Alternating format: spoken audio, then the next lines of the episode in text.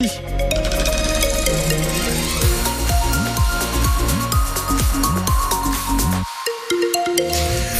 Nord, édition spéciale. L'actualité avec euh, dans un instant euh, évidemment Louise Forbin pour euh, vous informer mais euh, juste vous dire que sur les routes de la région alors à cette heure-ci alors moi qui ai pris la route euh, pour venir ici à la radio depuis Valenciennes j'ai pas grand chose à vous dire. Ça, ça, ça, ça ne glissait pas, mais il faut quand même essayer d'être euh, de, de prudent.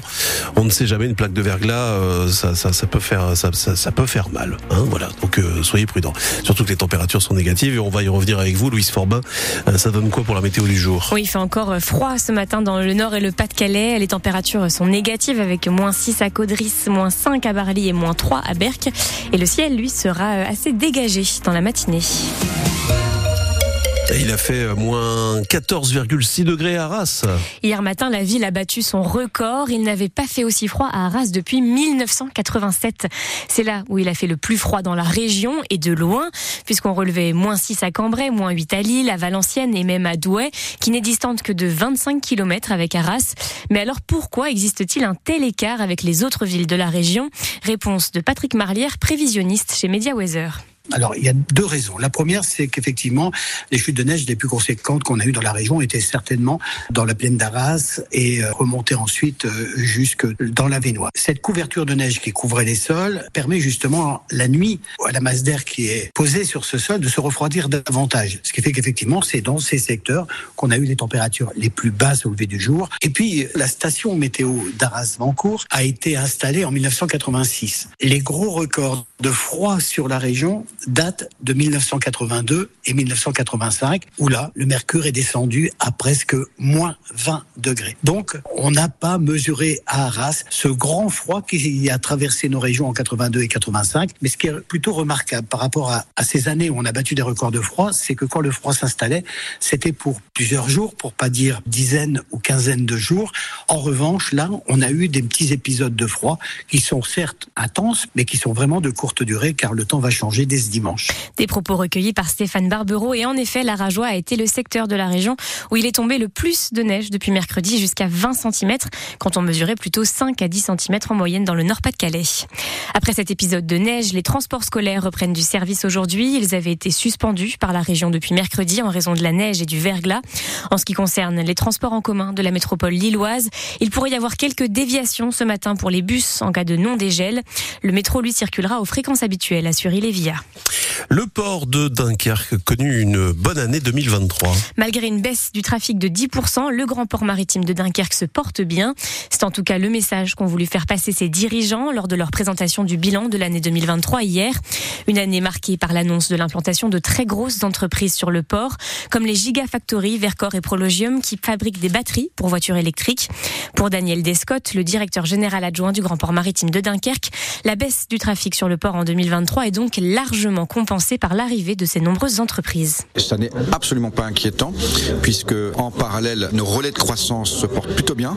La dernière raffinerie s'est arrêtée il y a presque 15 ans à, Dunkerque. Et donc depuis, les relais de croissance, ce sont les nouveaux trafics qui vont nous offrir des perspectives pour l'avenir. C'est le conteneur, c'est le trafic roulier, et surtout la très bonne nouvelle pour le port de Dunkerque, ce sont les différentes implantations industrielles et logistiques. Et donc, dans ce paysage, Dunkerque a, atteint ses objectifs qui consistent à avoir un parfait équilibre entre les revenus qui vont venir du portuaire, les navires qui chargent et qui déchargent le port de Dunkerque, et les implantations industrielles et logistiques qui génèrent des loyers pour le port. Donc rien d'inquiétant à ce stade, bien au contraire, on considère que c'est une très belle année d'un point de vue résultat financier, d'un point de vue création de valeur et surtout de perspectives pour les 10 à 15 ans qui viennent.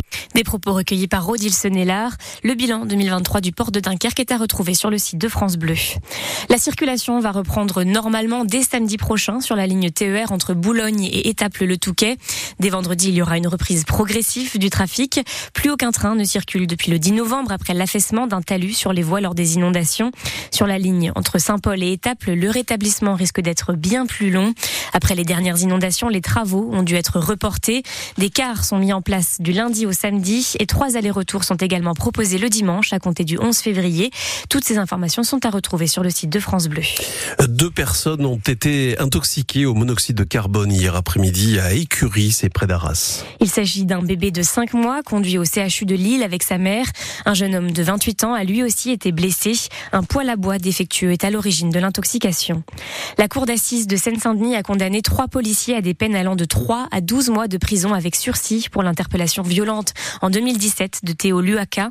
Sept ans après les faits, ce verdict était très attendu en France où la question de l'usage de la force par les policiers ne cesse de ressurgir. L'association SOS Racisme s'est félicitée de la condamnation des trois policiers, mais a appelé le ministère de l'Intérieur à engager des réformes. Le résumé du procès est à retrouver sur le site de France Bleu. Allez, suite ce samedi des 16e de finale de la Coupe de France. Le Nord et le Pas-de-Calais sont encore représentés par quatre clubs. Deux d'entre eux jouent cet après-midi à 17h30. Dunkerque, club de Ligue 2, affronte le Puy-en-Velay, formation de National 2. Et Valenciennes accueille le Paris FC. L'entraîneur valenciennois Ahmed Kantari espère que ce match va permettre à ses attaquants de retrouver la confiance. Il pense par exemple à Anthony Knockaert, arrivé dans les dernières heures du mercato estival. Il n'est pour l'instant pas à la hauteur des attentes valenciennoises. L'attaquant de 32 ans n'a disputé que 9 matchs de championnat de Ligue 2 sans inscrire le moindre but. Il compte donc sur la Coupe de France pour oublier ce début de saison cauchemardesque, Sylvain Charlet.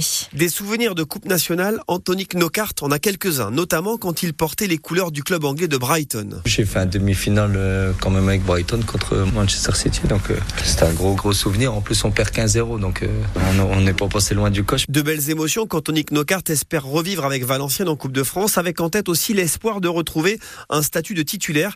Lui qui, victime d'une blessure au genou en octobre, n'a débuté que 9 matchs depuis le début de saison, sans jamais trouver le chemin défilé. Il faut que j'enchaîne les matchs. En ça, je pense que je suis un humain. Quelqu'un qui enchaîne pas les matchs, c'est difficile d'utiliser tes qualités au mieux. Donc j'espère que ça arrivera avec Ahmed.